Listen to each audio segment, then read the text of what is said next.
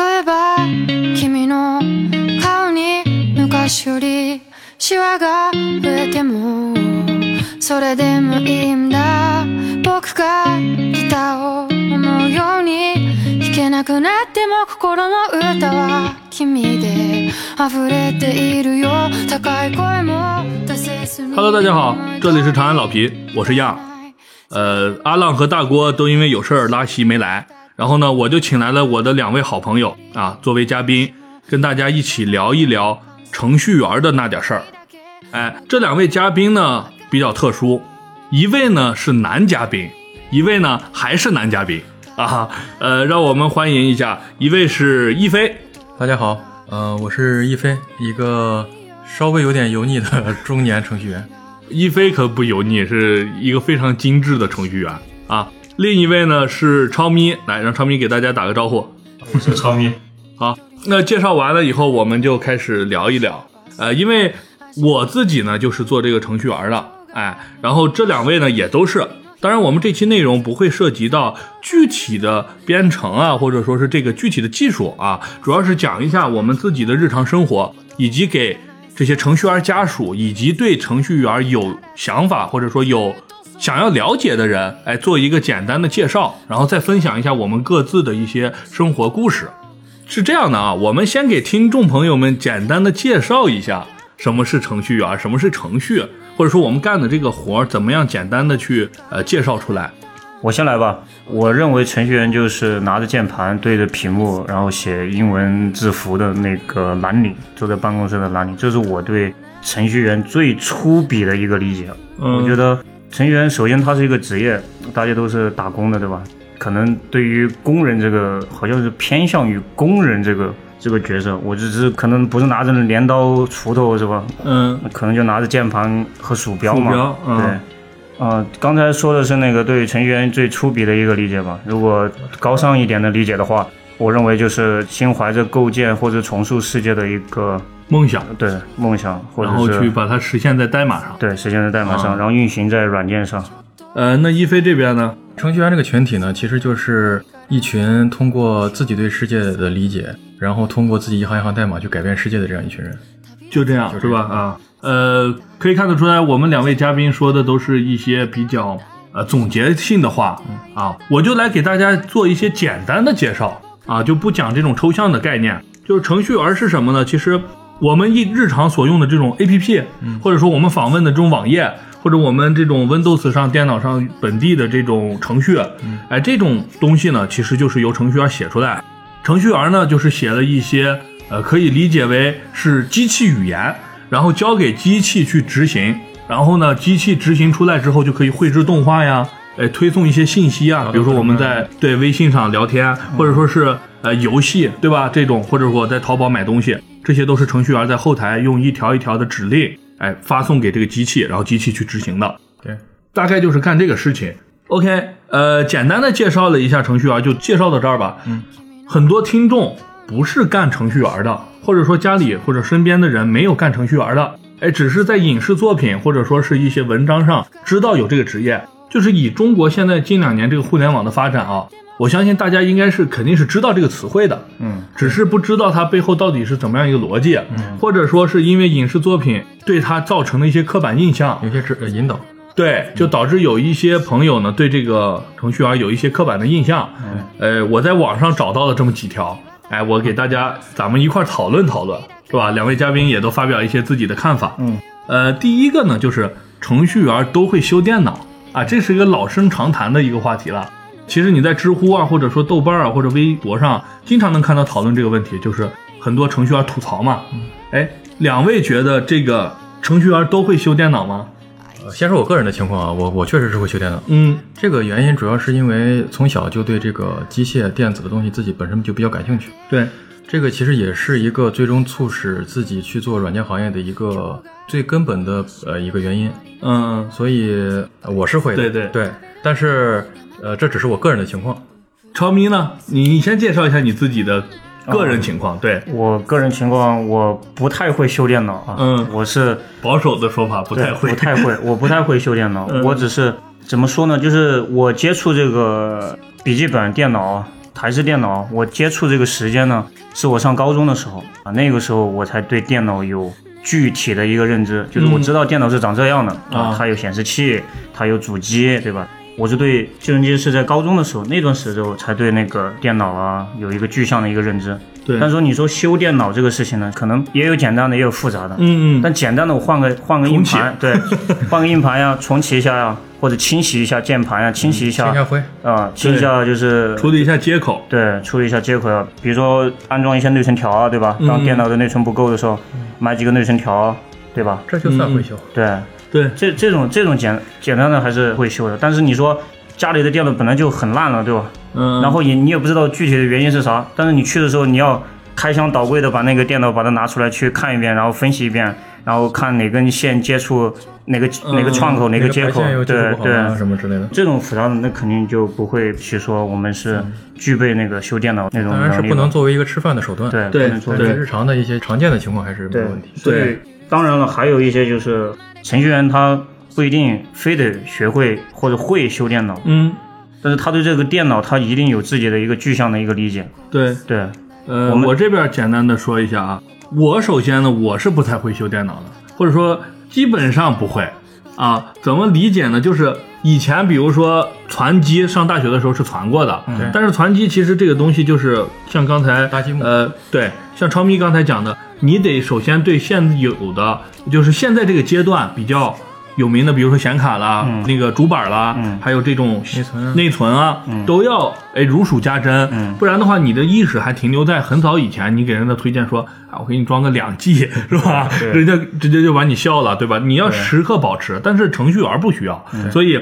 如果你当时刚好有这个兴趣，你会去学，嗯。然后你基本的，比如说是呃接触不良啊，或者主板有问题，或者电源供电不足，或者说刚才我说的接口问题，这肯定是能了解的。对但是如果你没有再关注这个了，比如说你用的苹果电脑或者啥，基本上不太出什么问题，嗯，哎，这么过上这么，比如说一两年，你慢慢这个手艺就生疏了。嗯，你具体的想跟人家比，可能还不如人家一个大学生，对吧？人家在这因为经常操作嘛。还是总结一下，就程序员不需要会修电脑，也不是每个程序员都会修。对但是如果会修，那就是会修，并不代表他是因为程序员所以会修。对啊，但没有直接的因果关系。对没有直接的因果关系。OK，那我们再讲第二个啊，第二个偏见，第二个偏见就是所有的电子产品他们都懂。哎，这个我先来说，嗯。啊，就是因为我有亲身经历嘛，嗯。我我家里人啊就是有那个朋友的孩子，嗯。哎，就是人家知道，就是聊天嘛，你知道父母就喜欢聊一些孩子的家长里短，对。就聊了以后，人家就知道你是干这个程序员的，对，跟电脑、计算机相关。对，计算机相关，具体人家程序员干啥我不知道，反正就是玩电脑的。对，嗯然后这时候呢，我想要给我孩子买一台笔记本电脑，嗯或者我想买一台手机，哎，尤其比如说现在中老年人都用智能手机了，但是他们又不那么了解，嗯就会指望你，对吧？就会问我，对对啊，给我讲。其实很多时候我是不敢说我自己全都清楚的，嗯就比如说有的人会说相机，我就根本不知道。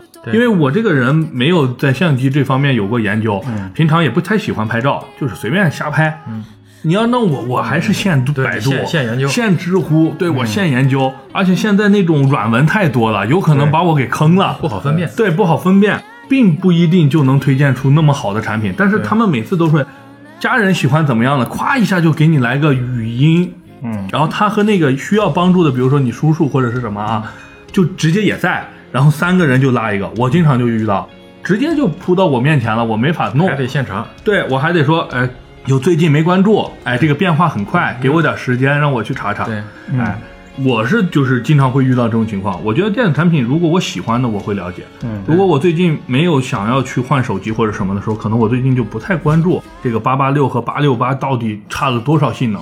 呃，你们两位呢？我我我说一下吧，刚才杨哥说的也非常的一个呃生活场景化，很多一些长辈，包括自己的一些弟弟妹妹啊，他可能就是觉得你从事这个行业，他们总说 IT IT 对吧？嗯觉得这个 IT 啊难，特别对那种什么显示器啊那种东西，对，包括一些什么电电子子产产品啊，什么手机啊、笔记本啊、相机啊，反正就是带电的，对吧？有 带电的。电灯啊。你包了，可能他固有的印象都觉得你 IT 就是搞这个，对吧？嗯嗯，都是这种啊，固有固有的印象。然后我跟杨哥的那个看法和那个经历是一致的，就是我感兴趣的我会了解，比如手机。嗯。啊，之前我们从那个时候从小米一直小米一代、二代追过来的，对。那个时候我们是赶上了那个就是啊移动互联网的那个时代嘛，快速发展的对快速发展的时段，所以我对手机啊，包括一些什么笔记本，对吧？嗯。这种终端的，就是整机这种，我们还是比较熟悉的。所以对于自己感兴趣的，那可能就会了解一下。那至于自己不感兴趣的，没有太多精力和时间去了解，那肯定就不熟悉了嘛。对，但是有时候家人们就觉得，你反正带电的那些东西，电脑、电视机啊，带电的那些东西，甚至电视机对他都会觉得你好像对里面的那些原理构建，哎，这不一样的吗？反正你通电了之后，对一个屏幕起来之后，你也感觉好像都是一样的，他会觉得你好像就是对它的内部构造啊都很清晰，包括什么配置啊，哪个好啊，哪个差呀、对吧？他们总是认为你有这个评判这个东西的那个能力，呃，嗯那个权威，对吧？对比如说买一个笔记本对对对。买个笔记本，哎，买这个四千块钱的还是五千块钱的搞，对对吧？那个这个时候我们觉得其实差不多，就看你性价比嘛，对吧？对嗯，因为很多时候其实是你要根据你的需求才能买。对对你直接让我推一个万金油，没有万没有万金油的对，你苹果好不好不适合大妈对，啊。我我遇到一个亲身的一个经历啊，就是我的那个高中的一个表妹嗯啊，觉得要买一台笔记本，嗯然后回来的时候可以啊去查看他们的一些电子书啊，嗯包括一些学习，嗯然后做一些笔记，顺便可以上一下网，对吧？然后呢，我的我的阿姨就会直接啊微信，包括达超啊，对对对，可能就一个电话或者一个微信过来说，哎啊，超超有没有时间啊？然后帮忙给你妹妹看一下什么哪个笔记本好呀？嗯嗯他们对品牌也没有观念，对吧？嗯，对只是觉得小米也有笔记本，华为也有笔记本，联想又不说了，对，包括其他的一些很多的一戴些品牌。的，嗯你这个时候你可能觉得游戏本的性能可能很好，对吧？一看，哇靠，游戏本的性能那你觉得非常稳定，故障又很少，然后用个三五年肯定也没问题。嗯，你肯定会倾向于啊、呃买一个什么游戏本给他。那这样的话，他如果有时间，他对他可能也可能觉得他有需要的话，他也可以玩一下游戏什么之类的，综合一下，对吧？嗯但是这是出于再一个就是说，呃就是我们稍微对这个地方了解的时候，对性价比的角度会去弄。第一个，你花的钱让它能使用的时间久一点，你觉得你这钱花了就值。你不能说你给他买个两三千块钱的，就是一个影音本，嗯，上面就只能看一下 PDF，、嗯打开一个 WPS，对吧？在留了个网页玩呢呀。就是就是我们总会站在我们的角度。对对，总之站在我们的角度去跟他推荐，这个时候呢就引发了一个问题其，实你并不知道他的真实需求对真实需求是什么？我刚才想要说的就是这一点。我们程序员的话，可能需求跟不一样。对对比如说我们可能需要内存足够大，我们我们可能会站在一个产品价值对，的这个角度上面去。对可能说就是追求那个性价比。对对你花那个，比如说你一般的笔记本的话，你结合刚才所说的，延续刚才所说的那个事情，那我会肯定会推荐五千到六千的，嗯嗯，那个时候肯定是性性价价比最好的。最好的一个位对置。嗯，CPU 啊、显卡呀、包括那些性能，可能对于在我们的认知范围之内啊，嗯他会觉得对挺好的。你用个三五年绝对没问题，不会被淘汰。嗯对，好，这个时候但是重的要死。好，你 对，可能是这样。然后便携性啊，我不考虑，嗯嗯，我肯定不会考虑，外观我也不考虑。我也不考虑。嗯，然后你把这个东西给他推荐了几个哈五千到六千的，你还跟他发了一个图片啊，发个什么京东链接啊，给他发过去。对十几斤的重量，对，然后你给他去一发，那阿姨啊，包括你的表妹啊，哇，五六千，在我们看来这个数字很平常，对吧？嗯但是对于阿姨或者是对于就是呃表妹来说的话，他们可能觉得啊这个价格偏高了嗯，，偏高了。嗯然后你就他们可能会继续问啊怎么这么贵啊？那你可能说那你们期待的价位是什么呢？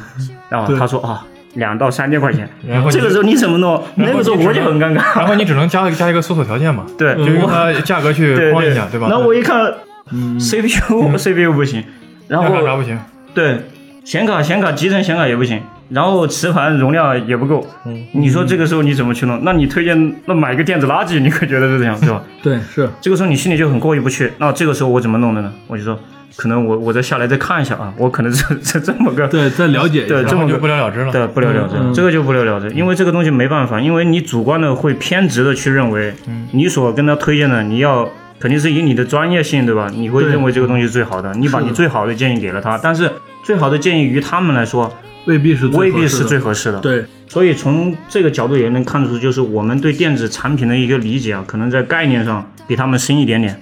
对，但在实际的使用需求上面，个人有个人的标准，嗯，并不是我们对所有的电子产品对对对，都有全方面的一个认知。这个这个，我觉得这个误区是非常大的。所以我觉得关于什么电子产品啊，包括一些实际的生活所涉及到的那电子产品，我们不是万能的，我们也有认知局限。我们与亲戚朋友，包括好朋友之间的认知，其实其实从本质上本质上没有太大的区别。没有太大的区别。嗯一飞这边呢？呃，就是说这个电子产品我们到底懂不懂，其实跟我们是不是程序员没有直接的关对没它没有一个因果的关系。嗯，对那我总结一下两个点，第一个点和第一项我们说的刚才是类似的就是它和你的职业没关系，看你的爱好，因为它的深度还不足以，就是说需要知道什么代码层面，或者说是对设计的层面对设计的层面，这种不需要。第二个点就是不要过分的用自己的一个立场或者自己的一个想法去给别人推荐，对对推荐出你最喜欢的，因为可能程序员相对来说啊，相对不敢说所有的，他更注重，就像刚才超咪说的这个性价比。以及他重视这个溢价，就是说我这个溢价不能让他割我的韭菜，对。但是有些朋友其实他人家不在意，嗯人家要的就是那个地方只要达到了就行了，其他的地方我不 care。比如说我颜值特别帅，嗯。哎，或者是我就需要影音本，我要屏幕非常的好，但是内存可能差一点，嗯对。哎，这种我不在意。嗯。OK，我们再讲下一个啊，就是下一个就可能敏感一点了、啊，就逐渐开始敏感了。呃，第三个问题是程序员都是高工资低消费，哎，这个就你看比前两个就已经更更深深一些，入一些对，更深入一些了。这个两位嘉宾是怎么看待的？飞哥先来，就是呃首先程序员这个群体呢，它确实这个行业它是有门槛的。虽然说现在从业的人员很多，对，但它确实是有门槛的。呃，对一些基础的一些知识呀、包括你的学历啊、一些知识背景啊，都是有一些要求。再一个，我觉得它可能本质上它是一个概率学的问题。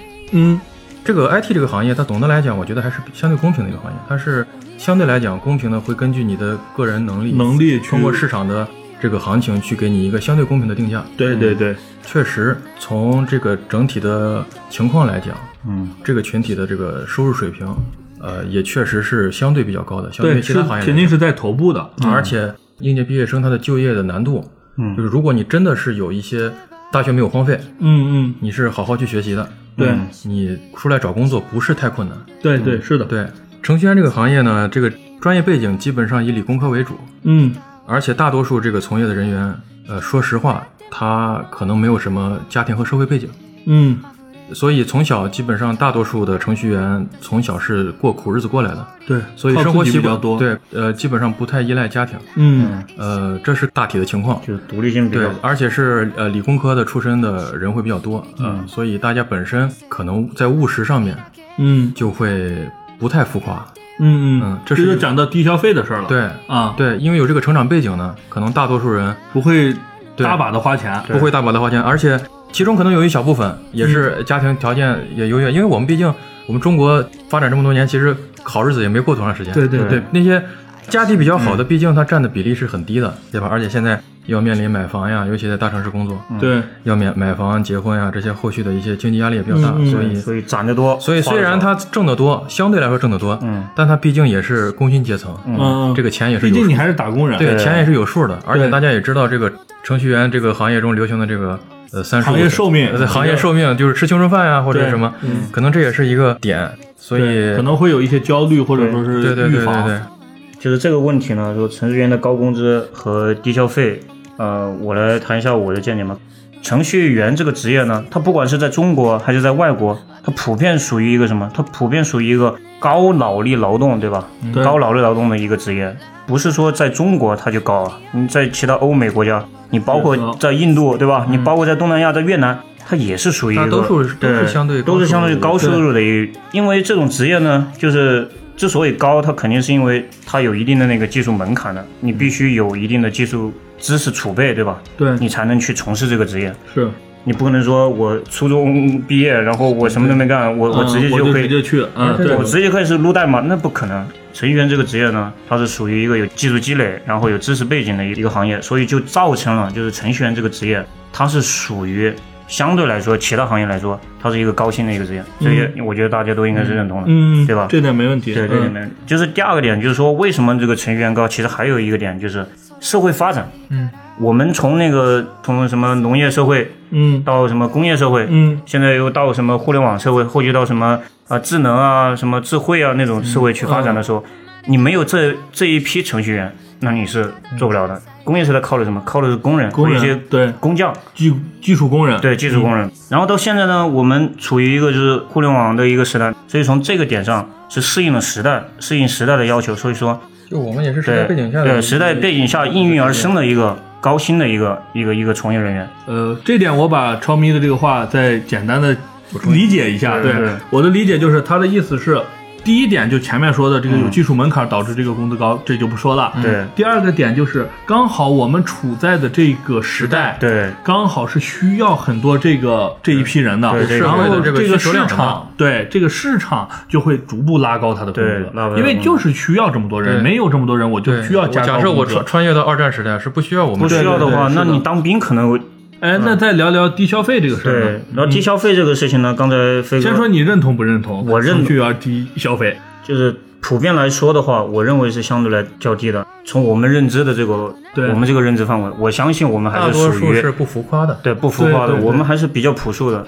就比如说我们三个人，我认为我们是属于一个低消费的一个群体，我们不可能去那边 KTV 啊、花个一两万，月光，对，不可能的。因为我们知道挣钱不容易，对，是的，所以这个认知，我觉得我们三个是一致的，就是我们会认为程序员呢是一个相对来说低消费的，但是我们之所以有很多网友或者是很多那种人认为啊，就是程序员是一个低消费的，其实无外乎他们还是有一些固固有的印象。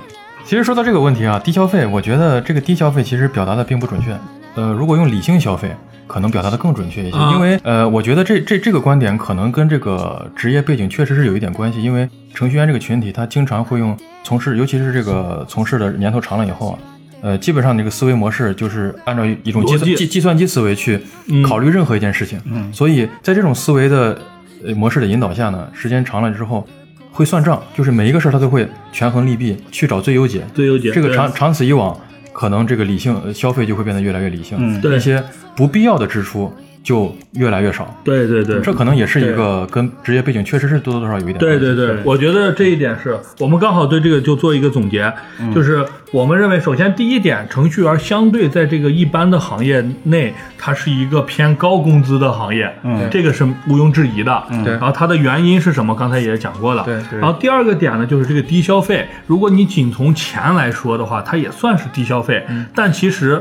就像飞哥说的，它更应该叫做理性消费，嗯，或者说是非冲动的消费。对我们会更多的去比较这个东西，呃，这个价格到底值不值，导致我们很多东西买的是高性价比的。对所以从账面上来看，它是没那么贵的。对对对，OK，呃，那我们再进第四个啊，第四个就可能就更深了、啊，就是有些人说了，哎，你们这些人智商高。但是你们没有情商，哎，这个也是我们经常能看到的一个刻板印象，就是呃，我自己先说一下啊，我就觉得他这个，首先就是有一些人啊，总是现在反复的，比如说在朋友圈或者说是在线下给你灌输啊，就是情商是二十一世纪最重要的，情商的人才能领导高智商的人，这种的话题。但其实我个人觉得啊，反复讲这些的人，其实只是为了弥补自己可能在智商或者说这种硬技术上没那么强，嗯，然后呢，把这个灌输的好像就是硬技术强的人就一定没零情商，嗯，跟其实根本不存在这样的人，嗯嗯嗯，对，所以我觉得这一点，我是个人是最近是比较反感的。嗯，呃，然后具体的讲这个问题呢，就是是不是低情商呢？我觉得这要怎么看？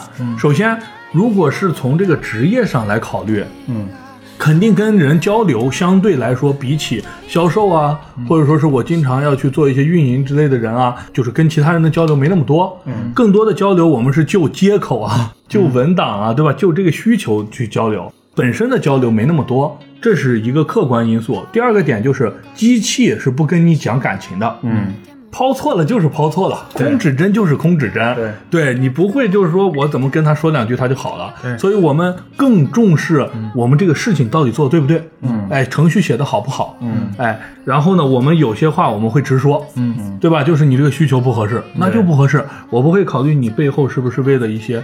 各种角力吧，我可能考虑不会给你考虑那么多。我因为我是做技术的，我就要把这个能做不能做告诉你。嗯，不要说哎这个也许能做，啊可能能做，没有这种，对能做就能做，不能做就不能做。对，哎，所以的话，可能在有些人看来好像这叫没情商，其实不是对。啊。说到这个话题啊，我想再引申一下，就是其实我觉得类似于这种表述，它这种表述其实是很狭隘，而且是比较危险的一种表述方式。嗯，好像呃智商高就一定情商低，对，或者情商高就一定一定智商低，智商低，对，或者说再再引申一下，在我们都经历过高考嘛，以前我们上高中的时候都受这种应试教育嘛，对，对吧？说我们要提倡素质教育，素质教育对。说好像是啊、你成绩低，然后你就是其他方面一定可以弥补这这方面的缺陷。对对对。他这个逻辑其实是不成立的。嗯嗯。包括很多人找对象，好像性格好，他一定一定就长得难看，啊，然后他他任性，他就一定漂亮。嗯。其实这些事情它是没有直接关系的。对，是的，最终不是说我们的一个人他就可以通过这种技术指标，IQ 值多少，然后这个情商多少，对他就可以通过这种呃数值化的这种指标，就可以去把这个人去给他打一个分或者怎么样。其实最终人他是一个综合的一个个体，对，你就是你，嗯，你有你自己的处理方式，对。你处理方式有一套自己的内在逻辑，嗯对。对吧？这个问题为什么会有呢？我觉得可能也是目前程序员这个群体他的这个工作方式嗯引申出来的一个问题。因为大多数的这种程序开发的这个流程呢，就是产品经理会给出一个需求，对然后程序员这边会按照这个需求去把它拆成呃量化的一些任务，对然后分配给不同的程序员，大家去完成这个任务。对在这个过程中，难免有一些需求不清晰，或者说是需要讨论的地方，对，或者说是压根这个需求就不合理的地方，嗯，然后需要去讨论。可能程序员因为长期在这种计算机思维下，他的表述可能就是在一个技术的角度去表述这个问题，就可能表述的方式比较生硬，嗯嗯，不够不太贴合人性，不委婉不听着让人听着不舒服，对对。这也是一个问题。我觉得得还有一个点就是，可能长期的这个，比如说我有上线的压力或者什么的，对很多时候我没有耐心再去做一些所谓场面或者说其他的东西，对对对因为这个东西就马上就要上线了，我现在就要把你掰扯明白这个东西，嗯，对，而且程序员这个行业确实是也没有给我们提供去特别和人打交道的这方面的锻炼这个能力的一个环境，对是，所以可能你这个表述能力。怎么去说话，说话的艺术，嗯这方面的技能的呃成长，嗯，可能大多数是靠天赋，对在这个职场环境里边，可能不是特别的能锻炼能锻炼的。对对，是的。超斌呢？我是比较认同刚才两位说的，嗯就是没有情商呢，这个东西是一个刻板的印象，我觉得是不礼貌的。第一点，我个人是不礼貌的。第二个，我是觉得是缺乏认知的。嗯啊、程序员这个职业，刚才二位都说到了，造成这个没有情商的一个刻板的印象给大家的呢，可能就是因为我们所处的工作的环境和我们工作的那个方式，嗯它会迫使或者说无形之中会让我们以那种零和一、对和错、严谨的逻辑思维。对可行不可行的这种方式，然后去塑造成了我们所谓的对待事物、对待人，对对这种一种就是印象。对是，所以你说我们会跟家人争吗？可能会有。对朋友吗？可能也会有。嗯你比如说跟家人讨论这个东西，呃电视剧好不好看，对吧？嗯网剧好不好看？你会分析这个人物性格，觉得他在哪个地方没做好，你会觉得这个东西就是没做好，对吧？嗯比如说女朋友跟我搞了这道菜，本来就不好吃，嗯那我就会直说，直说不好吃嘛。但是如果我们后后续得到了反馈，有更多的那个实际场景能够促使我们做出我们的一些思考的话，那我们可能可以提高，对吧？对。可以提高，只是说我们目前这种场景呢，大部分来说的话，没有给我们这种就是在工作当中，我们没有遇到更多能够提升应对的一些场景，让我们去提升所谓的一些情商的一些、一些机会，嗯。我是这么认为的，对吧？对，是这样的。所以这个点我们也可以简单的就总结一下，就是首先一些其他人啊，就是非这个行业的人，或者说是有一些刻板印象的人，会觉得这个打引号的这个情商，嗯，我们没有。其实这种东西我们并不太 care，就是那种所谓的。虚情假意，对这种圆滑，这种我们并不是说不懂，嗯而是在这个日常工作中，我们不需要。对，不用这种东西去做一些事情，我们就要好好的把这个代码写好，好好的把这个需求实现。对。然后第二点呢，是在线下的时候，就是非工作中，其实很多人是很有这种交际能力的。对，呃，因为刻板印象的原因，导致就是这些人认为好像是没有，在在线下也是啊，上来就是开怼，其实并不是。对。啊，对对我们在一起的时候，其实聊的也是非常开心啊，各种事情。我觉得我们大家的朋友都是非常多的。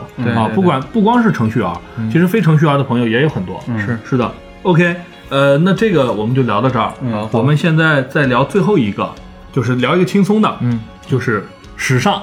哎，这个很轻松，我们一块聊一聊。嗯。就是很多人会觉得程序员首先不懂时尚，对，然后呢，一般来说，对黑白灰一穿，然后最喜欢的格子衫，嗯，哎，呃，这一点你们两位怎么看呢？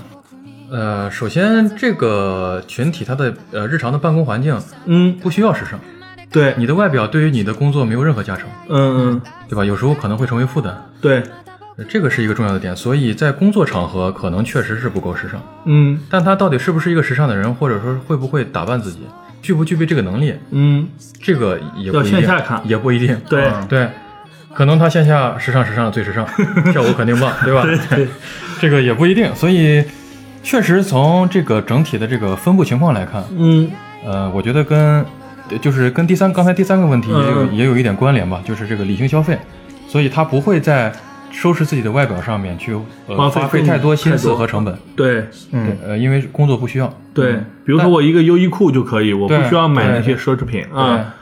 我认为这个还是一个固有印象，嗯，就刻板的印象。对，那格子衬衫灰白的什么的，它是这种非常简易的搭配，说 你不能怎么买，你总能可买，总能买得到。每个男人都得有一个格子衬衫，而且说到这儿，我插一句啊，嗯，为什么会有这个观点呢？对我也是想是是因为程序员这个群体没有掌握说这个话的话语权。话语权，嗯，这个定义，时尚到底是什么样的定义？嗯我们觉得格子衬衫很很时尚啊，嗯，对不对？这就是我们程序员群体这个对时尚的这个叫理解定义，对吧？嗯我们觉得不错，只要干干净净，你很干净很得体，舒适为先不油腻，嗯，让给人感觉很很舒服。对，这就对于我们来说，我觉得就够了不是不潮嘛？对对，就没有紧跟潮流，我们啊每天就是要怎么样，对吧？就嗯，像对，那些潮人，剪一下潮呀人，烂洞啊，对啊对啊砍一半啊什么的啊，对，只是说说这个话，这种观点的这个群体，他不是这个程序员群体的。对对对，是的，嗯嗯这个话语权是一个很大的问题，嗯，对我是我是觉得还是跟那个程序员从事的那个职业背景和他的来源是有关系的。嗯，大部分是理工科，对，我觉得理工科这种思维的人呢，我可能在穿扮上面他不会觉得跟时尚或有太大的一个关联。嗯，比如说我打个耳钉，对吧？或者是我染个头发，或者是我去买一串刚才说的什么比较夸张的那些夸张的一些牛仔裤、对裤洞呢，嗯就是不会太花心思去考虑啊这个穿搭，只要得体，对吧？可以，就是人看上去舒服。嗯我觉得大部分可能是出于这方面的原因考虑的最多嗯嗯啊。呃，我想稍微讲一下为什么大家会有这样的一个看法啊。一个是刚才一飞说的这个，去评价这个时尚不时尚的人，一般就是搞这种呃杂志啊，或者说这个行业的，嗯，会去讲啊。相比这个行业，程序员肯定是没有的，对这个肯定是没有这么这么过的。第二个点就是可能是有一些这些 leader 给大家已经立上了。我举几个例子啊，第一个乔布斯，嗯，哎，大家肯定知道嘛，嗯呃，牛仔裤。牛仔裤，对吧？然后穿个头圆领衫，嗯，就是这种造型。然后扎克伯格就不说了，嗯。嗯。可能短裤，然后一个 T 恤，万年 T 恤，嗯，然后包括呃雷军啊，或者是类似的啊，就是这些所谓的行业领袖、领军人物，他们已经给你透露了这个特点了，嗯，哎，不会太关注这个，所以你就会很下意识的把它往下面去推广嘛，去延伸嘛。对，去延伸，这是一个。第二个点就是，我觉得还是有一些人是还可以的，是挺时尚的。呃，这个东西也是有偏见，呃，因为大部分人是理工科，所以导致这个刻板印象加深了。其实有一批人是时尚的，大家可以用发现美的眼光去多看看啊，就是能找到这样的人。OK，呃，那我们这几个这个对于程序员的这个刻板印象，我们就一个一个都聊了、啊。呃，我们现在给大家分享一点这个咱们程序员相关的一些数据、啊，让大家对这个程序员有一个整体的，然后偏数据的一个了解。嗯对，呃，第一个点呢，是我这是我做了一些那个功课嘛，提前就是现在中国到底有多少程序员？哎，这个说法呢，其实大家知道这个是一个职业，咱们也没有一个东西。国家给给你像普查一样，哎，普查一下你到底是不是真程序员，然后登记一个是或不是，然后统计多少人，没有这个数据。但是呢，大概来说呢，首先 IDC 呢，当时是说过全球有一千八百五十万程序员，其中中国呢有一百八十五万，就是十分之一。嗯，哎，这是一个。然后呢，在我们这种程序员经常会用于求助一些问题，或者说是发表一些自己博客的网站 CSDN 和博客园上，嗯，这个注册的人数加上这个学生和这个职业的一个比率，就三比七，把这个三也去掉，之后算下来呢，大概就只在三百万左右。就这个人数来说，我觉得不多，嗯，其实并不多。对。看起来好像是很多人在从事这个程序员对，尤其最近我发现可能是孕妇效应的原因，咱们自己是程序员，反正我看怎么到处都是培训班，嗯到处都是什么跟我学，学完以后呃就进大厂这些的 广告老是给我推，因为它确实管用嘛。对，确实是这个程序员这个队伍里边，很多人是呃通过这个培训班嗯嗯，去，因为我们也知道，其实我们的大学四年教育，真正你能用到工作上的一些真正的工作技能不多。可能是可能是不够的。对，有些可能甚至是科班出身、计算机背景毕业的一些同学，也要在毕业之后去通过培训班去再去学一些项目的实战经验，对，可能才去才能更好的去投入到工作里边。因为因为公司嘛，说白了，你去要能为公司创造效益，对，公司希望马上能用，马上就能用，然后立马第一个月过来就能从第一天就开始产生效益。对，这是这是很现实的一个问题。是，对，然后很多也有很多中途想转行的，嗯，对吧？对，然后干的其他行行业里边干的，甚至一些夕阳产业，然后因为这个我们这个互联网这个发展嘛，对，孕育了很多这个新的这个 IT 的社会需求社社会需求，嗯，所以程序员这个行业确实近几年也是很火，每年这个报考这个计算机专业的学生人数也是逐年攀升嘛，嗯所以这个队伍的人数也是逐年在壮大，对，对，呃，这个是第一个，就是程序员大概有多少，就是像我们这样的同职业的人，在全国有多少。第二个呢，就是这个程序员的这个年龄，哎，这个数据呢也有，就是程序员中年纪就是占比最大的，就是占了百分之四十七的这个呢，是在二十五岁到三十岁。嗯。啊，然后第二大的呢是这个三十岁到三十五岁，第三呢就是这个二十二岁到二十五岁，就是刚毕业这三年，嗯，这三个年纪段是最多的。主力军，对，呃，所以在这个上面呢，就刚好引出了一个话题，就是关于这个程序员这个三十五岁所谓的打引号的这个被退休，嗯。哎，这个呢可能是相对沉重的一个话题，我们也可以就这个简单聊一下。从数据上表示呢，确实是这样的，嗯，就是数据这个程序员从业人数。就跟这个年纪的分布，我们就能看到，三十五岁之后呢，就比较少了，对大概只能占个百分之三左右。嗯啊，所以呃，大家觉得这个是不是真实发生的呢？我觉得他我先讲一下我的一个想法啊，嗯我的想法是两点。嗯第一个点呢是，首先这个行业确实更新发展非常快。对对呃，了解的朋友都知道，这个前前端框架呃一年一个，对它它天天变，对然后后端的各种技术组件儿，对吧？数据库层出不穷，对。然后呢，很多时候我们随着这个家庭的牵绊，对。或者说是要投入一部分到这个生活当中去慢慢可能精力确实跟刚冲出来的毛头小子相比的话，肯定精力没那么足。对，这个是导致这个三十五岁之后有一个这么个忧虑。有是对有这个减少的一个原因。第二个原因，我觉得也有可能是我们国家发展这个互联网行业，或者说这个 IT 行业，其实也没那么长，嗯，没有那种。特别高深的，对需要就比如长时间的积累的呃，我不是这个意思，我的意思是还没有那一帮四十多的，以前二十二就干程序，干到现在四十的。对，因为二十年前可能没有几个，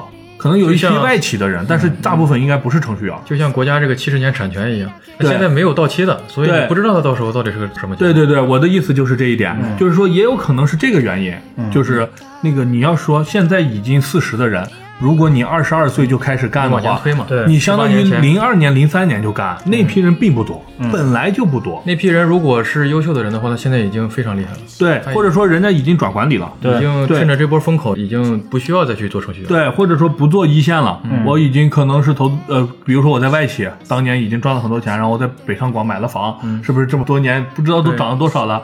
我现在再去写代码，可能我不写了，这部分人就退了，嗯这也是有可能的。但是反正这两个点应该都有，嗯啊，肯定是客观来说还是会有一些的。但是我觉得呢，就是哪个行业都有青春，嗯可能在我看来，可能就是这个公务员行业啊，这个可能对这个青春饭的要求低。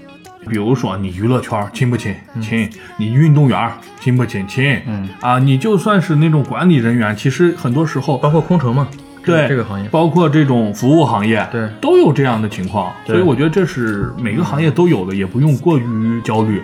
对我来谈我就是在刚才二位的那个基础上，我补充两个我的想法吧。嗯，这个三十五岁，大家一定可能第一个印象你眼你肯定会问，谁提出三十五岁？这为什么不是三十六岁？为什么不是三十七就是岁？因为一些大厂它的对招聘这要求上，对，这是因为什么？这是因为某某公司或者某一类那些公司，嗯具备一些筛选能力或者筛选能力的人对，他会认为在三十五岁这个年龄段啊，可能就是要么你转行，嗯要么你换岗位，对不对？对，我觉得是第一个是有大部分公司它是有意的在提这个三十五岁，嗯啊，这是我补充的一个点。增加了大家的焦虑。对，嗯第二点是什么？第二点是还是出于就是人作为一个员工，你的发展，嗯就是每个公司都会说你可以走技术路，可以走管理路。对，对，这个时候就可能就是跟人生一样，他会给你两条路让你去走，嗯而且。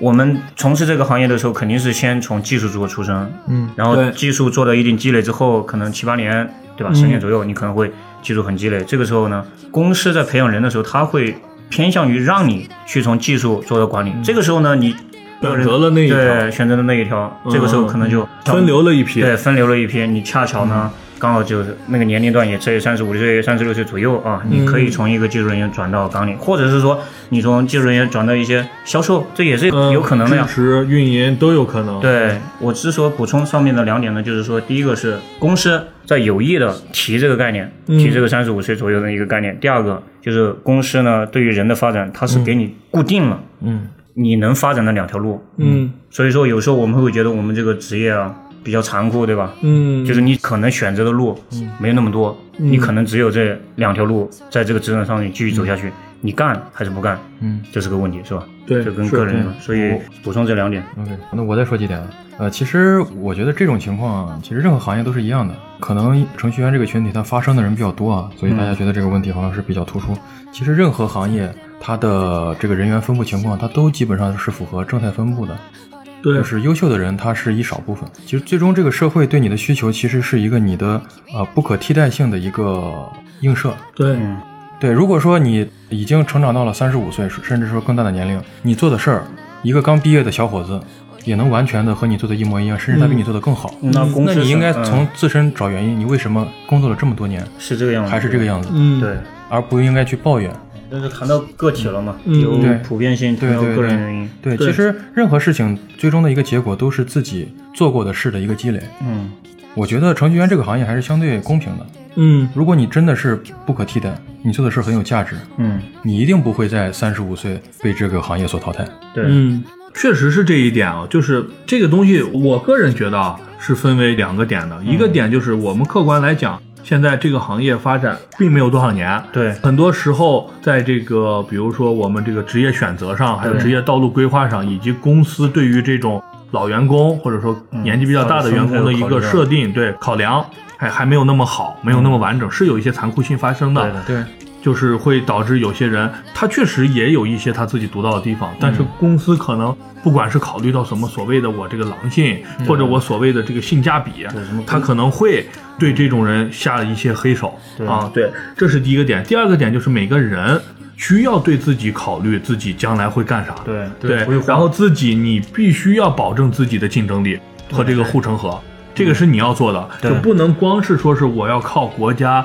来整顿行业，或者说躺平啊对，或者说我甚至出台个政策，公司里头必须有三十五岁以上的人占百分之二十，不然的话你这个公司就要交重税什么的啊，你按就是任何指标，就是你你如果不能是被动的，它你都有这个这种风险。对是的就不能把有些独特的价值的话，对对对，所以打铁也需自身硬，对。对对。大概就是这样。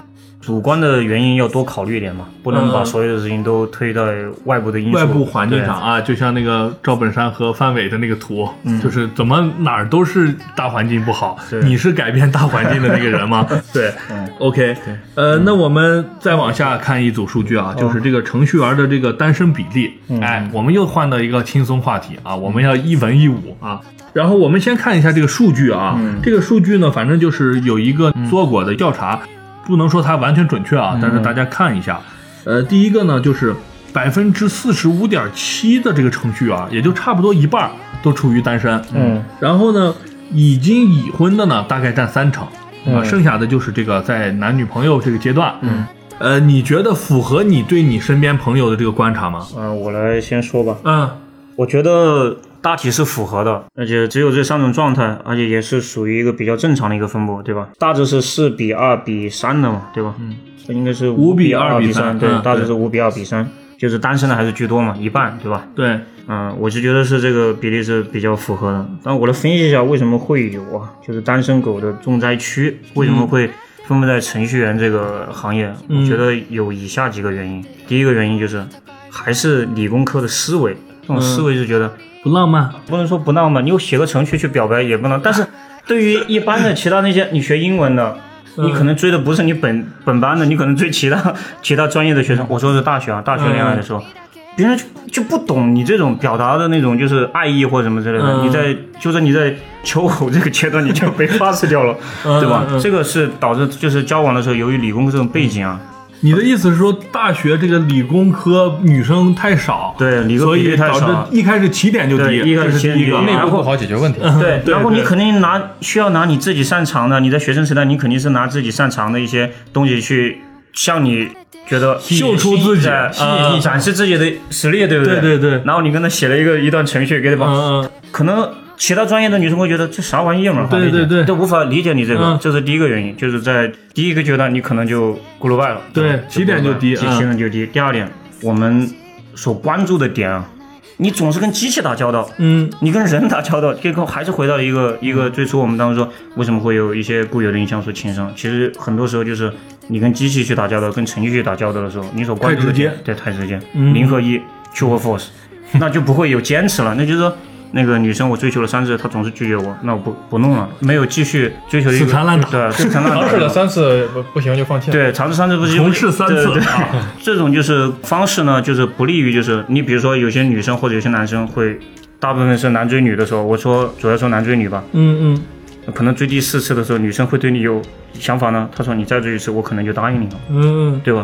会导致有这么一个谈恋爱不会那么成功啊，在嗯嗯啊，第三啊，嗯第第三个原因就是呢，在于啊，我们是从事这个职业的男生真的是太多了，这个没有办法。你说十个或者是三个追一个，这种比例三比一或四比，以我的那个例子来说的话，我们从事啊计算机行业的，像我们班对吧？之前、嗯可能就是班上的比例九比一，嗯所以说你所接触到的女性本身就不多，嗯所以在竞争的目标上，你面临的竞争的压力是很大的。嗯，所以也就促成了这这个就符合的实际情况的，嗯对对对，一飞这边呢？我觉得这个问题其实和上一个问题，就是和年龄分布的那个问题，它是有关联的。哎，对，首先都是年轻人，对吧？嗯。你刚从大学毕业，不急于结婚，呃，本身大学毕业生最终学校的恋爱的关系能保持住的不多就不多，对对是的，而且加上这个年龄分布，嗯，它本身就是有一定的倾向。是的，这一点确实是。嗯再一个就是呃，超迷刚才说的这个理工科的这男女比例问题，嗯，而且确实在这个就是 IT 行业的女生在找工作的时候，多多少少是会受受到一些呃区别对待。对区别吧对待？？嗯，所以这个导致这个行业的这个性别比例就更加失调。嗯就普遍来讲的话，综合这几点原因，可能是目前这个分布的一个大体情况。但是如果说我们程序员有一些年龄大的程序员，你说他嗯一直到五十岁、六十岁他还没有结婚，嗯那这就这可能对，那这个可能确实是和个人或者说这个行业行业有关，关，行业有关。对，对是的。呃，我想补充一点啊，刚才两位说的都没有任何问题。呃，我想补充一点，就是从这个职业的这个时间上来说，嗯，会比起别的一些行业，可能机会比较少。嗯，怎么说呢？就首先刚才讲到了，从事这个行业的人，这个男女比例本身就是一个差别很大。对第二点，他没有很多的时间出去搜手。对，对，他所就是接触的面部，对，比如说我加班比较多，或者说我周末还要去赶着上线或者什么的，那我肯定是见的我都是我的同事。我的同事的话，大部分哎可能就是相同性别嘛，所以的话不会那么容易的产生火花。对，不像别的行业，可能人家本身男女比例比较平衡，或者说人家有很多时间去参加我去交友会呀、不管我是参加什么我的共同爱好会啊。这种时间可能比较少，你就机会也少。对，找对象难这个问题啊，嗯，其实它是普遍存在的。普遍存在。因为你本身你去寻找自己的另一半，嗯那本身也是有门槛、有要求的嘛。对那你不可能随便去找一个人，对对吧不可？能光看性别嘛。对啊，对，可能程序员这个群体他更喜欢自嘲，嗯，对，呃，他又是跟计算机，它本身就是离这个网络世界比较近，嗯，它容易一些声音发发到网络上面被大家看见，可能会加深了大家的这个印象。一飞的意思就是说，可能就有些人他喜欢自嘲，并且呢，他喜欢活跃在各个这种呃 S 社交网 S 络对社交网络上。对，没事儿抛出来自己我现在还是单身狗，或者说我在地铁上碰到一个情侣，我一拍，然后说你看又把我暴击了，不停的去发出这样的声音，对。然后呢，很多人在这个网络上去看，就放大了这个事情，对效应。是吧对，这也是一点。我们在最后介绍一个数据啊，这个数据就是现在目前来说，这个程序员行业，就是这个程序员这个分布在全中国的各大城市的一个分布情况。嗯呃，简单给大家介绍一下。首先呢，我们按照这个人数的多少做一个排序，哎，往上排一下。这个数据不一定准确啊，但是基本上能反映一些事情了。嗯。对，第一个呢就是北京市，哎，北京；第二个就是上海，嗯。第三个就是深圳，第四个呢是杭州，嗯，第五个是广州，嗯，哎，第六个是南京，第七个是成都，这个第八个呢就是西安，哎，我们就讲到西安刚好，因为长安老皮嘛，我们就到这儿。呃，这个上面我们也能看出来啊，就是除了这个杭州以外呢，其实还是北上广深。对对，就杭州呢，可能跟阿里巴巴我觉得是有很大关系的。对然后带动了一批相对的，比如说像有赞啊，或者是其他的一些公司，相对来说都布局在杭州，所以让它超越了，可能是基本上是和广州差不多吧，嗯，不能说超越，就挤到了前面。然后再往后呢，就是南京、成都、西安。嗯我个人觉得啊，以西安这个人均的这个 GDP 啊，嗯。计算机行业来说，它是排到前面了。GDP 去看，比我们靠前的还是有很多的，比如说郑州啦，还有像东莞啊这些广东的一些城市，嗯，还有这个江苏的一些城市还是比较强的，苏啊。对苏州啊这些的。但是在程序员这个行业上来说，西安最近的发展还是不错的，对。啊、已经赶到了前面，你大家看到了，已经赶到了第八名。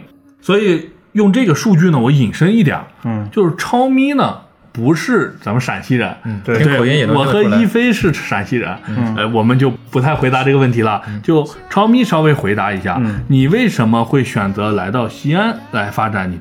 就是我个人的来说的话，是因为呃、在高中的时候呢，就是崇拜一个就是一个学者吧，啊，是钱学森。嗯，那个时候呢，志向还挺远大的，那个时候很很理想化。那个时候高中的时候，因为嗯年轻人嘛都是那样，像钱学森这种在交通大学嘛，嗯当时就觉得想考交通，就想考交通大学。嗯但是你说去不去上海，对吧？上海交大和西安交大，那上海交大是从西安交大编出去的，当时会是这么个认为，觉得西安交大是从上海交大迁出去哎，的。不是，它不是它有一段历史渊源，历史渊源，嗯嗯就是可能对，就西安那边你可以。简单介绍一下，我不太清楚。就是西安呢，西安交通大学呢，之前之前就叫交通大学，没有说什么对，西安啊，就是第一次说上海交大西迁嗯，西迁之后呢，有一些专业呢，它就在上海那边啊留下来了，留下来了。哦，留下来了之后呢，由于上海的那些发展，包括那些什么，可能就是啊城市发展，包括一些政府的一些资金的投入啊，相较于西安交通来大学来说的作，为主的了。啊，它就发展给快了。那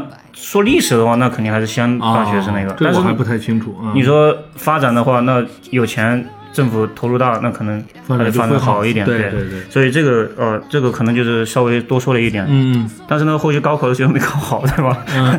但是没考好之后呢，当时觉得还是想来西安，对，还是想来西安，也从事了一个理工科专业，因为当时也是在高考金刊上啊看了什么乔布斯是吧，计算机什么之类的，就觉得学计算机可能有前途啊，就这么一啊，个。就是计算机行业，这个是你自己选择的。，对，是我自己选择的。哦我的第一志愿和第二志愿都是计算机，第一个是计算机科学与技术，第二个是软件工程，哦对吧？这两个专业。呃，我之所以留在西安，第一个是我刚才说的，就是呃，对西安这个城市呢有一个印象，嗯你可以理解成我对这种城市有一点在概在概念上，从名词上，我是对这个城市是爱的深沉。嗯我不是说对西安这边土地啊，这个人什么之类的，嗯在起始的意义上是没有这种感觉。好，当我来了西安之后，人文的这种就是感触，对吧？接触了之后，我觉得西安这边土壤还是适合我这个个人的发展的。嗯啊，这是第二个原因啊。第三个原因就是，呃，西安的那个就是饮食呀，包括就是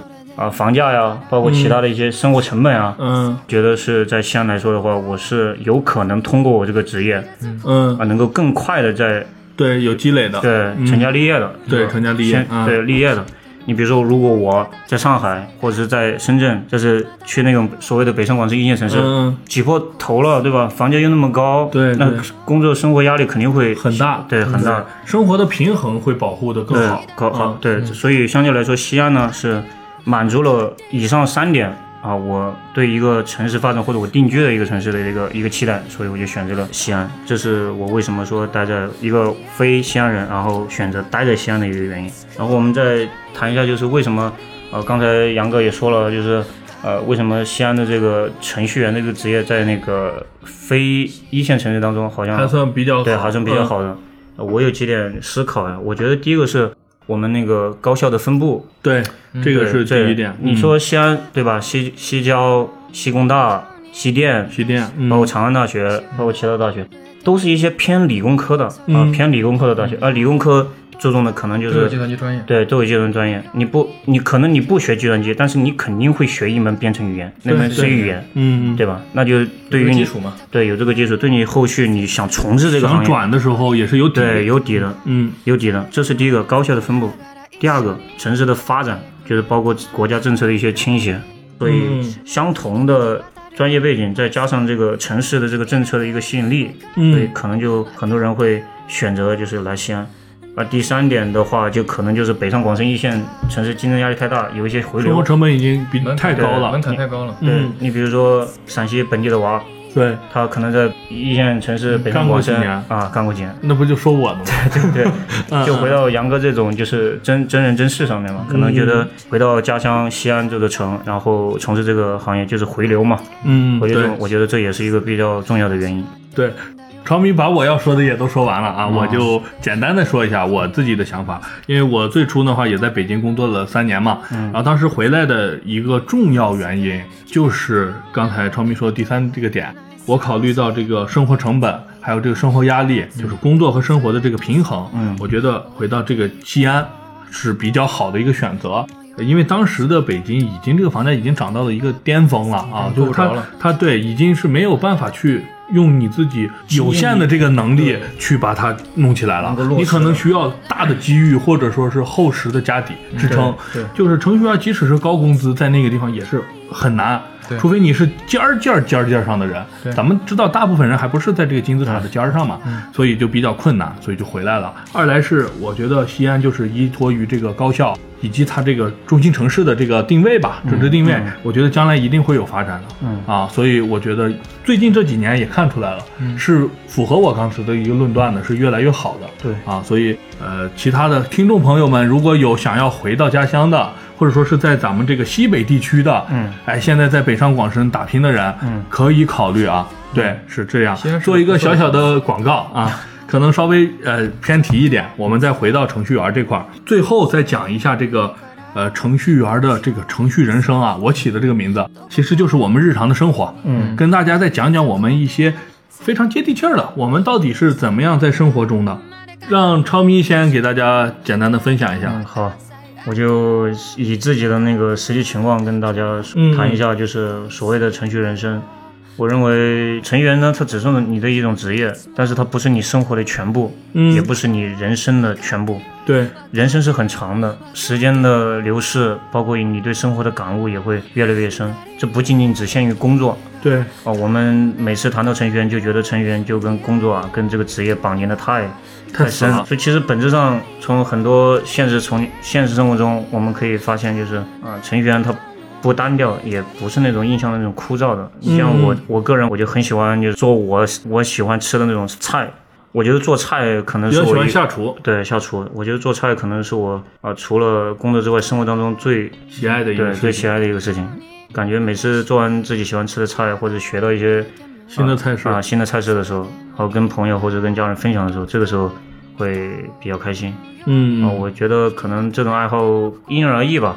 就小时候觉得我父亲在做那个菜的时候，我感觉做出来挺好吃。我觉得这个这样的男人可能更具有魅力一点，所以也也有一点耳濡目染的一种效果在啊。嗯啊，其次之外呢，我可能也很很喜欢钓鱼嗯啊、可能我来自于就是江南水乡，对我对这种水啊、鱼啊可能比较熟悉，所以我觉得钓鱼也是一项非常惬意的事情。所以啊、平时生活当中一一有时间，如果回到家乡、回到老家，可能就要去钓鱼，对约个三五个朋友嗯钓鱼。可能早上起来很早啊，可能五六点钟凌晨凌晨天还没亮的时候，可能就跑到呃河边江边去钓鱼了。哦有时候啊、晚上睡不着，也会在晚就是十点十一二点啊、也会夜钓。嗯而，且买的那种装备也非常齐全。对对对，有研究，对，比如说什么样的鱼分布在什么样的一个水层，然后你怎样就是设定你的那个晨曦，然后把那个浮标，然后设定到一定的一个高度和一个长度，然后你再去钓啊，这些都是个人的一些爱好，其实没有想象中大家认为的啊那么枯燥，对那么枯燥，就宅在家里面对吧，看一些剧啊，打个游戏啊。嗯嗯嗯。就我我个人不是特别喜爱那种呃打游戏，像大家嗯比较熟知的什么王者呀、什么吃鸡啊，嗯。我个人不太喜欢这种电子游戏。嗯，呃，那一飞这边再给大家分享一下，就是程序员它本身它只是一个职业嘛，它只是我们谋生的一个手段，对，它不是我们人生的全部。对。于大多数男性朋友来讲，嗯。其实男男人到直到老，对吧？他嗯都其实都是一个孩子，啊，对对对吧？？应该对生活充满充满兴趣，对，充满好奇，然后嗯通过自己的方式方法吧，去不断的探索，去满足自己的好奇去。玩吧，对对对或者说去，尝试，去不断的去体验新的东西。说说几个比较搞笑的吧，就是在某年某月的某一天啊，嗯，突发奇想的一个一个小想法，最后把它付付诸行动了，也、嗯也有结果了。在老家，老家有个院子，嗯也就是院子也有一些空间嘛。跟我舅舅聊天的时候，咱们可以给院子里边养点鸡呀、养点鹅呀啊，养点家禽哎，等天暖和一点，就那年过完年，嗯，就过年的时候提了这么个事儿，嗯，说养点家禽，嗯也可以让院子里边生气，有点有点生机嘛，对对对对？吧？就是长辈们也就是在酒桌上面随口那么一提，对，然后我这个人又闲不下，我就成天在脑袋里边琢磨说，哎呀，要是养的市面上能见到这些东西，没啥意思，嗯，是吧？我就想能不能养一些偏的，就是有意思的品种，啊，对吧？然后我就在尝试在淘宝里边看一些呃独独特的品种啊，比如说一些呃云南山区里边才有的一些家禽的品种，最后就发现我可以去买一个孵化器，啊然后先从这个鸡这个品种开始，啊，对？吧？有简有简单的入到这个难对上，对嗯，因为你如果去买，就是你丧失了这个中中间这个过程的乐趣嘛。嗯对对对，对，然后就背着我老婆，然后啊，我偷偷的买了一个孵化器。嗯第一批在网上，因为买的那个孵化器，它其实是一个，它不是一个专业级的，它只是一个玩家级，对对玩家玩具级的吧，嗯嗯就是一次他只能孵十二个蛋。嗯哦，然后在网上买了一堆种蛋，对，它应该是云南云南的一个品种，就是那个鸡的飞行能力嗯，比较强，比较强，哦。然后熬的汤比较好喝。鸡蛋是绿色的，哦，绿色的，绿色的鸡蛋，然后买了一批蛋，然后放回来，就是它那个其实呃孵化器也是傻瓜式的嘛，嗯。就是程序设定好，你只要按照它的那个温度调一下。然后过几天加一次水就行了。它鸡蛋孵化是有周期的嘛，基本上二十一天到二十二天，它就它就孵出来了。嗯然后然后第一次也是没有经验，一共买了十二个鸡蛋，孵到一直到二十一天，其实中间它它有很多过程是要把控的。调整湿度温度，呃，这个倒还好，因为这个是机器自动控制的，哦那比较傻瓜式的。嗯中间要隔多少天要拿那个手电嗯去看一下，呃，就是这个胚胎的存活情况。嗯嗯后几天的时候，其实我那个我那个鸡蛋就剩三个还存活了，哦，就是九个已经那对九个已经阵亡了啊对，到最后第二十一天的时候，我发现只有一个，啊，啊，三个里头又走了俩，又走，就是就剩一个了，嗯嗯，就只有一个。红。苗它哎，早上到那个第二十一天的时候，它那个壳啄破了，啄破了，啄破了之后，我也没有想太多，只是按照它那个，因为还要上班嘛，早上起来看壳啄破了之后，放了一个很简易的网子，就防止它就是壳啄破了，它掉直接掉下去。嗯嗯。然后想着晚上回来再看，然后晚上下班回去看，确实孵出来了，它自己嗯突破了种种重围哈。嗯孵出来了之后，但是因为那个考虑的不够周全，也没有经验，它就掉到下边那个水池水里边了，淹死就是淹直接淹死了。哎呀那鸡不会游泳吗？刚出生出来，你想 生怎么怎么说不会你想身上还沾着蛋液呢嘛？哦那怎么可能还湿着呢？淹死了之后就觉得哎呀好可惜。当然，我们程序员就是这个，就是不能轻易放弃，不能认输，不能认输，对一定要把这个事儿做成。嗯，又买了一批，又买了一批，啊然后第二次就严格按照，就是从第一次总结经验嘛，就严格按照这个操作流程嗯去做。但是到最后的时候还是存活三个蛋，但是有了第一次经验就不能让它掉到水里边，对，就把它那个挡板加固了一下，嗯就是它怎么折腾，它都不会让那个挡板这个位置偏离，它导致它掉到水里边。嗯还是早上去上班，然后晚上回去看，孵出来了三个小鸡，就养大了。就养大了，一直到最后能生蛋。哦，还能生蛋，对，下蛋，下蛋吃了一年时间，哦，又吃了一年时间的蛋，对，那这几个鸡现在还在吗？不在了，已经全部 变成了大盘鸡、椒麻鸡和对对对 汽锅鸡。对，这个是个比较有意思的经历啊。呃，一飞给我们分享了一下他这个，就是说除了这个工作以外，哎，这个生活中有趣的事儿中的一个，哎，养家禽这个事儿。所以从这个事上呢，我们可以看出来，就是我们这些程序员啊，其实日常的生活还是很丰富多彩的。对，什么样的事情我们都会去干。哎，是这样的。呃，那今天我们非常感谢两位嘉宾跟我们一起讨论了一下，分享了一下这个程序员是什么，程序员日常的生活，以及一些网友哎一些不了解的朋友对我们程序员的一些刻板印象，一一进行了一个解答。哎，非常感谢两位。那我们今天这期节目就聊到这里。呃，我是长安老皮样，我是一飞，啊，我是超咪，我们以后有机会再见拜拜。拜拜。